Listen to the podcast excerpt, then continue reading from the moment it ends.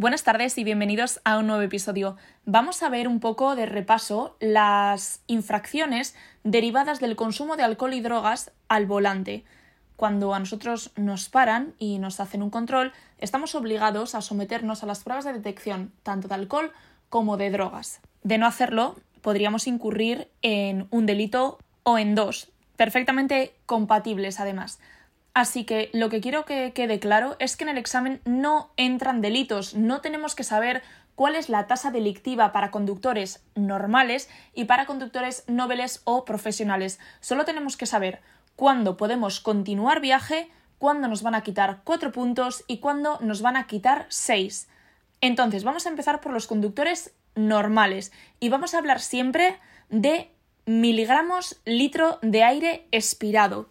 Entonces, el conductor normal que arroja una tasa entre 0 y 0,25, 0,25 incluida, no está cometiendo una infracción, puede continuar viaje. Y no vamos a hacer una segunda prueba a ver si sube. Solo con una prueba, si es negativa, continúa viaje. Ahora, si arroja una tasa entre 0,26 y 0,50 miligramos litro de aire expirado, vamos a quitarle 4 puntos si superaría la tasa de 0,50, vamos a quitarle 6 puntos. Sí, la tasa delictiva son 0,60, pero eso es relativo, ¿vale? No se comete delito con 0,60 o así lo tenemos establecido nosotros, porque los etilómetros tienen un rango de error dependiendo de la antigüedad de la furgoneta, donde esté, etc. Pero esto son cosas que no nos importa. Tenemos que quedaros entre 0,25 y 0,50 4 puntos, más de 0,50 6 puntos. Y ahora vamos a pasar a los conductores nobles o profesionales. Entre 0 y 0,15 Continúa viaje. Como hemos dicho antes, no hacemos una segunda prueba para ver si sube. Si da 0,15 es resultado negativo. Sigue conduciendo. Entre 0,15 y 0,30 le vamos a quitar 4 puntos. Y si supera los 0,30 miligramos litro, le vamos a quitar 6 puntos. Por favor, olvidaros de las tasas delictivas. No tenemos que estudiar delitos contra la seguridad vial para el examen de acceso. Eso lo estudiáis en la academia, que por cierto es muy interesante. Pero bueno, ya ahora vamos al consumo de drogas. Muchos pensáis que las drogas también tienen una tasa. No, las drogas es positivo o negativo. ¿Tienes presencia de drogas en el organismo? Sí o no. Sí.